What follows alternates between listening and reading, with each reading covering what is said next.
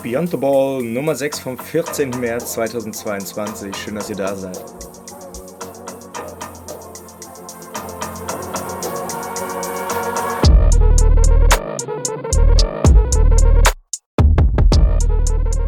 Und damit ein herzliches Willkommen. Schön, dass ihr wieder dabei seid. Es ist schon Mitte März. Es ist verrückt, oder? Da hat man das Gefühl, so es sind die ersten Sonnenstrahlen, die wieder rauskommen und zack, in nicht mal einer Woche werden in Deutschland so gut wie alle Corona-Maßnahmen wieder abgelegt. Es geht wieder alles, vor allen Dingen auch im Sport. Fans können überall wieder dabei sein. Und auch deshalb wird uns Corona nicht so schnell loslassen, zumindest nicht so schnell, wie man gerne denken würde. Aber die vergangene Woche hat nicht nur da viel Licht ins Dunkel gebracht, es gab auch deutlich andere Geschichten, über die wir reden müssen. Unter anderem den DFB-Bundestag, der am 11. März zwar erwartungsgemäß Bernd Neuendorf als neuen DFB-Präsidenten gewählt hat, aber ansonsten mit der einen oder anderen Überraschung auffallen konnte. Dazu noch andere Geschichten. Klar, die russische Invasion in die Ukraine, die lässt uns nicht ganz los. Über die Sanktionen gegen Roman Abramowitsch, dem Eigentümer von Chelsea, möchte ich heute aber nicht ausführlich reden. Erstens, weil es noch nicht ganz geklärt ist, was überhaupt passiert. Zweitens wurde schon angekündigt, dass die Sanktionen etwas geändert werden. Ansonsten wäre Chelsea ja wirklich als Profifußballverein am Ende. Wir müssen aber nicht nur darüber reden, sondern wir müssen auch einen Blick zurückwerfen. Denn ich hatte schon angesprochen, Corona sorgt ja nicht nur dafür, dass am Ende so ein Licht am Ende des Tunnels zu sehen ist, sondern es sorgt tatsächlich auch dafür, dass immer wieder alte Fragen aufgeholt und zurückgeholt werden müssen. Unter anderem die Frage, die ich in der zweiten Episode der ersten Staffel gestellt hatte mit Blick auf Covid-19 und den Sport. Da hatte ich die etwas weirde Frage gestellt, Tod durch Spiel, und hatte darüber gesprochen, dass Corona deutlich gefährlicher ist für Profisportlerinnen, als wir ohnehin schon dachten.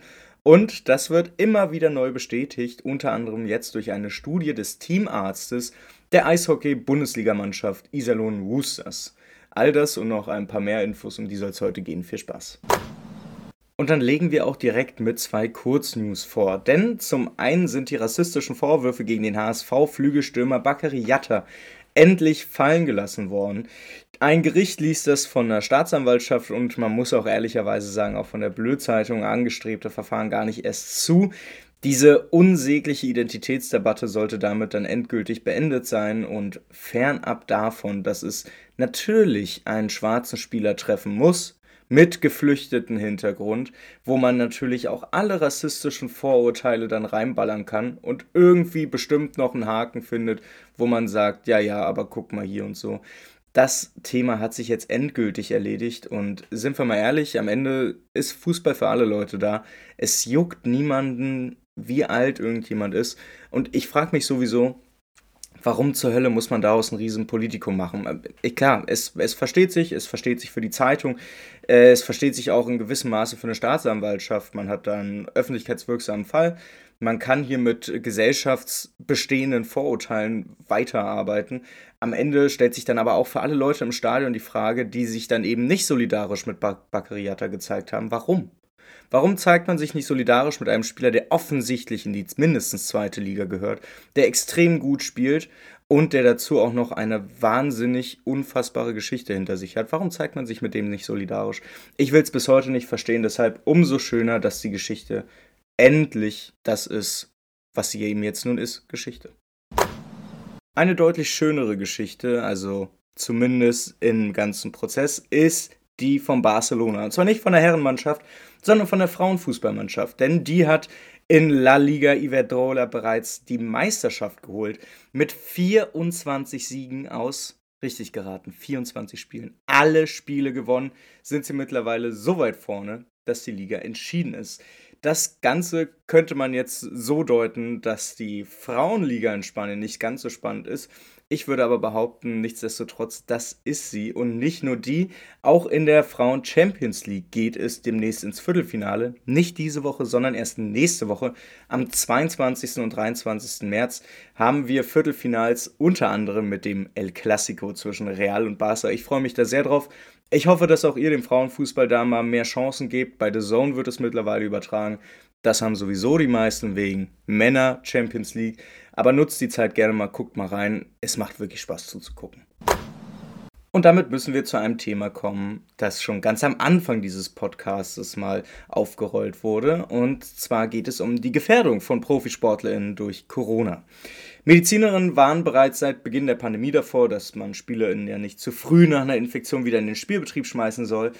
Und ehrlicherweise ist diese These so aktuell, wie sie es bereits schon vor zwei Jahren war.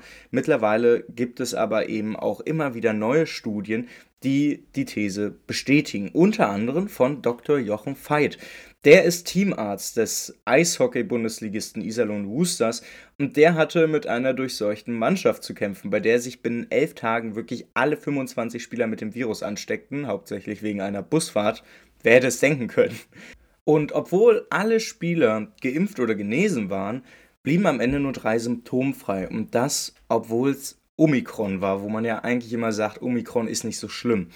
Genau diese Behauptung wurde von Dr. Jochen Veit ein bisschen unter die Lupe genommen, was sich dabei dann herausgestellt hat, das kann man sich fast schon denken. Denn nicht nur blieben nur drei Spieler überhaupt symptomfrei, sondern einige hatten erhöhte Herzwerte und bei einem konnte sogar einige Tage nach der Omikron Corona-Ansteckung eine Erweiterung des Herzens festgestellt werden.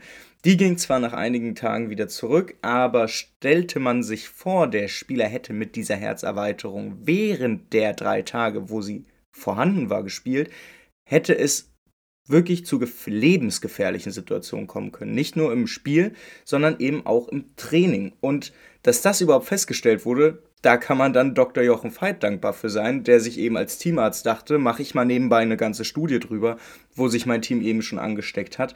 Und was auffällt, ist eben deutlich, das Restrisiko ist bei SpitzensportlerInnen extrem hoch. Klar, im deutschen Eishockey haben wir es momentan mit einer super engen Taktung zu tun, aber wo anders denn bitte nicht? Ich glaube, jeder wird sich noch an die Olympischen Winterspiele erinnern können. Da ging es dem nordischen Kombinierer Erik Frenzel sehr ähnlich. Zehn Tage mit Corona quarantiniert und dann direkt raus und zack weitergemacht.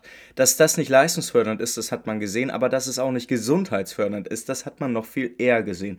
Und dass es da tatsächlich um eine Gefährdung geht von Menschen, wo wir am Ende eigentlich bloß sagen wollen, wir wollen ja niemanden, der umkippt, wir wollen nicht den zweiten Christian Eriksen, weder im Fußball noch woanders, dann sollten wir eben auch sagen, dass wir uns angucken müssen, warum Profi- und LeistungssportlerInnen so schnell wieder zurückkehren und was man machen kann, um das zu verhindern.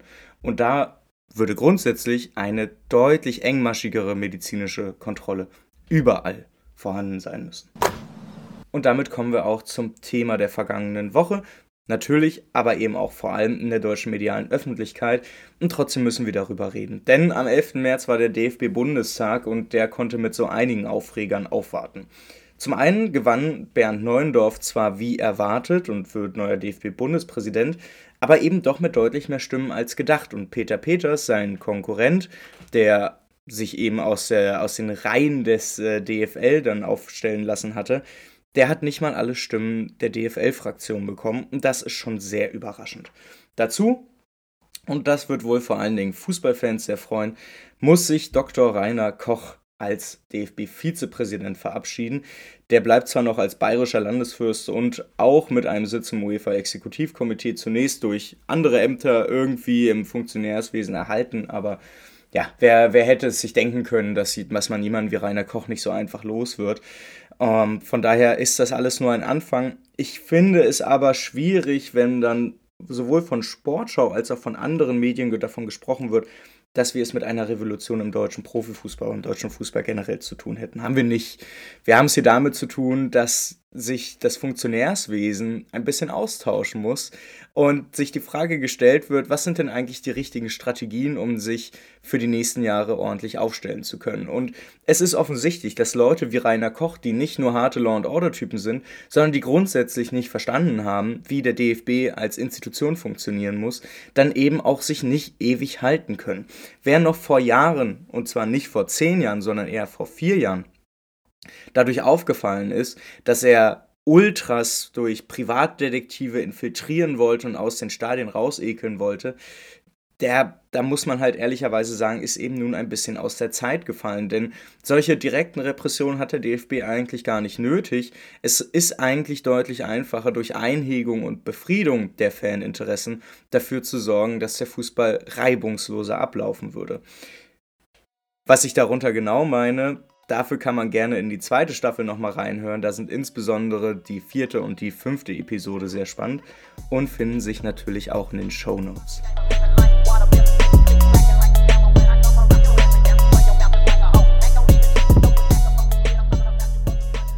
Und damit soll es auch für diese Woche Beyond the Ball Weekly gewesen sein. Ich weiß, es gäbe noch einiges, worüber man kurz reden könnte. Unter anderem, ja, das Satire-Karussell, was in der Hauptstadt bei Hertha BSC passiert. Ähm, auch wenn ich dazu eigentlich nicht viel sagen möchte, weil es mir einfach bloß unfassbar leid tut, was dort passiert. Und ja, es bleibt zu sagen, Lars Windhorst ist ein Dummbeutel. Und äh, dass er diesen Verein innerhalb von drei Jahren so runterziehen kann. Ich glaube, das hätte der Verein mit seinen eigenen finanziellen Mitteln wahrscheinlich gar nicht geschafft. Ärgerlich ist es nichtsdestotrotz. Ja, was soll man noch machen? Jetzt ist halt Quelix da. Gucken wir mal, was passiert. In dem Sinne freue ich mich sehr, wenn ihr am Mittwoch wieder dabei seid. Die letzte Folge der vierten Staffel. Die vierte Staffel findet damit auch zu ihrem Ende. Aber nicht inhaltlich, denn inhaltlich wird euch auch in den nächsten Wochen einiges erwarten. Es wird ein längeres Format zurückkehren, das früher auf eine Kippe danach hieß heute auf eine Tüte danach. Ein Gespräch mit Lara Schauland wird euch übernächste Woche erwarten. Da soll es um ja, sexuellen, sexuelle Gewalt im deutschen Profifußball gehen und nicht nur im deutschen Profifußball. Wir gucken uns an, was eigentlich so die krassesten Fälle in den letzten zwei Jahrzehnten waren, wie die Strukturen dahinter aussehen. Wir wollen aber auch über den Akteur Fans reden, all das, was quasi in den letzten Folgen der vierten Staffel eben auch Thema war. Ich würde mich freuen, wenn ihr sowohl in der vierten Staffel als dann eben auch bei Auf eine Tüte danach wieder mit dabei seid, reinhört. Ich glaube, dass dieses Gesprächsformat, was ein bisschen länger geht, sehr, sehr, sehr gut reinpasst hier. Aber da bin ich natürlich auch davon abhängig, was ihr dann dazu sagt. Deshalb, ich freue mich, wenn ihr da nächste Woche Mittwoch reinhört. Diese Woche Mittwoch, Ende der vierten Staffel. Bis dahin, startet erstmal gut in die Woche. Ich freue mich, wenn wir uns wieder hören. Bis dann. Ciao.